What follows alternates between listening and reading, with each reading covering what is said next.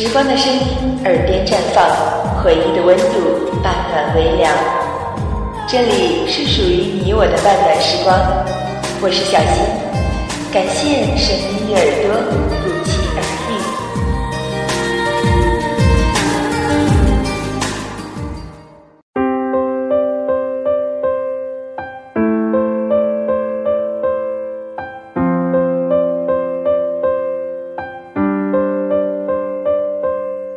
今天和大家分享的文章来自暖文章，离开那些消耗你的人。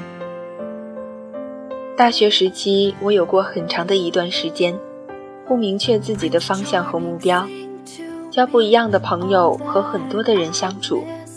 那时候我觉得多交一些朋友都是好的，朋友是谁不重要，数量多就好，数量多就意味着我的生活会变得丰富。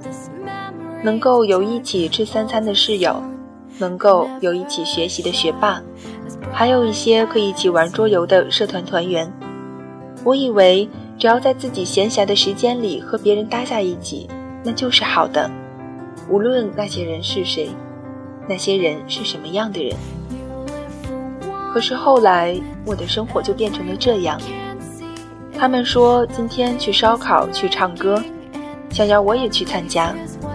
有很多次我不想去，却又不敢拒绝，于是只好坐在一旁，一遍一遍欣赏着他们的喉咙和吃着我并不喜欢的烧烤。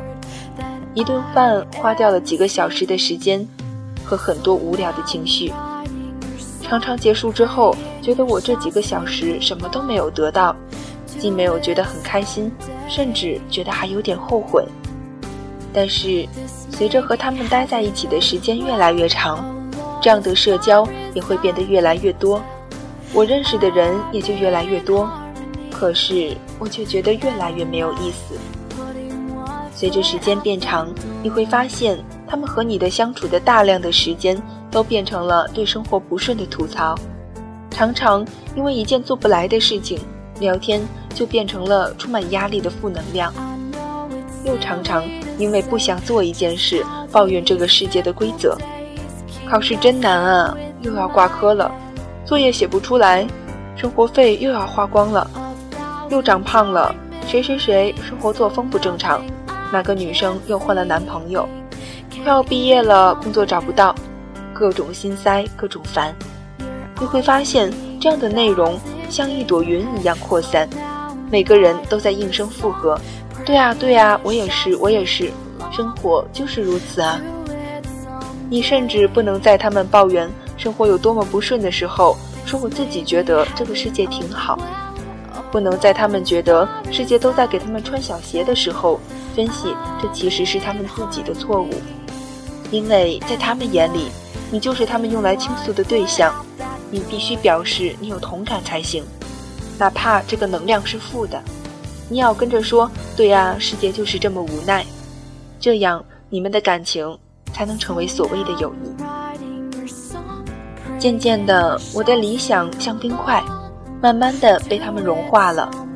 我开始陷入了和他们一样的抱怨之中，甚至在不断的降低自己的要求，为了让自己能够感觉到更舒适，不断的放弃自己的选择，我的热情也被消耗了。我做什么事情都开始追求安逸两个字，我没有了对自己想要的人生理想，我开始觉得我以前想要的一切，在他们口中就是难，我付出的太多，在他们眼里变成了累，我追求的热情，在他们的影响下渐渐的无影无踪，直到后来，我的生活中出现了一些真正能够照亮我的人，我发现。我明明可以选择更加有能量，并且拥有我喜欢的生活方式的朋友。我在一个讲座上认识了一个口语特别好的男生，于是我们聊得非常开心。我们交流了很多学英语不一样的方式。我发现我们爱看的美剧口味也十分相似，于是我们不知不觉地聊了很久很久的美剧和电影，还有很多的外国文化。再后来，他介绍了他的一个女生朋友给我认识。女生十分热爱生活，并且喜欢健身。本来我并不喜欢晨跑，但是在他的带动下，我竟然也觉得晨跑并没有那么的困难，并且有了一个人监督和陪伴着我。以往我不想去健身房的借口都消失得无影无踪了。我推掉了和之前那些朋友去电玩城的活动，和这两个朋友去了交流会。几个小时里，我觉得和旁边人聊得格外开心。我从没有觉得时间过得那么快，那么充实，并且结束之后居然还有回味无穷的快乐。我喜欢美食，但并不是和一群人在夜市里叫一箱啤酒，吃着烧烤，也不是在寝室里和别人懒得出门叫 KFC 的宅急送。明明可以和朋友见面的时候，选在那些传说口味不错的餐厅，喝好喝的咖啡，最喜欢吃的下午茶，一边聊最近的见闻。一边尝试新的菜系，总能收获到不少的惊喜。认识新的朋友后，我们常常在很好的天气里一起在外面的草地上晒太阳，或者去书店买两本书，或者去健身房出两个小时的汗，或者约同样喜欢打球的朋友出来练练球技。我其实也很喜欢聊天，很喜欢出门。比起无聊的生活有多么值得抱怨，或者别人的生活有多么能够吐槽，也许我更喜欢听另外的那些朋友最近又认识了什么样有意思的人，过着什么样充实的生活，或者又遇到了什么样的事情长了见识。比起之前和朋友晚上出去唱 K、喝酒、吃夜宵，我更喜欢下午的时候出去走走、晒晒太阳。从这个时候开始。我突然觉得世界就美好了。我明明可以选择我自己喜欢的生活方式，找到同样喜欢这样生活的朋友。为什么之前我要逼迫着自己去过自己不喜欢的生活，去应付讨好别人，不断的消耗自己呢？难道每一个人都能玩得来是那么重要吗？把自己消耗的那么疲惫，值得吗？我认真的审视了自己的朋友圈。我到底需要什么样的朋友？如果只是一起消磨时间，有话讲便可，却没有意识到大部分的时间，也许他们身上散发着巨大的负能量。我也需要花大量的时间去吃一顿我不喜欢的饭，甚至餐桌上的人可能没有几个是我真正喜欢的。去干一些我内心觉得很无聊的事，虽然别人觉得很开心，但是我真的无感，因为并不是我喜欢的。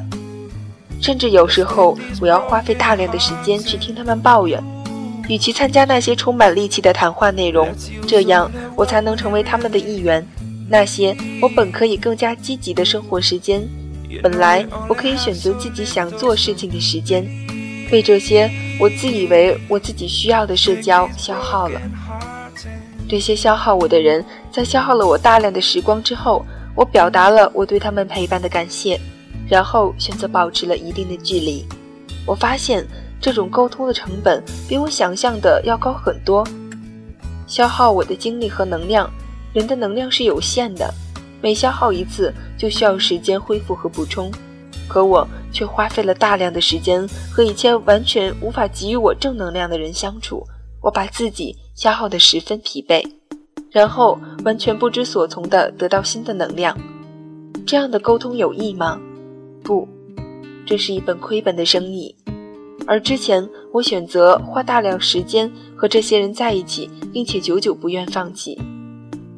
离开了这些消耗我的人之后，我的人生中开始积累能量，甚至我自身也开始散发着一些能量给我周围的人。我们的能量交换着，互相充电着。那些抱怨，那些不满，那些对生活的失望，那些负能量越来越远。取而代之的是充满活力的热情。有一句话很老了：你无法唤醒那些装睡的人，但你可以成为这个浑浊世界中清醒的那一个。所以，不要再让别人消耗你了。你明明可以自己选择自己生活想要的样子。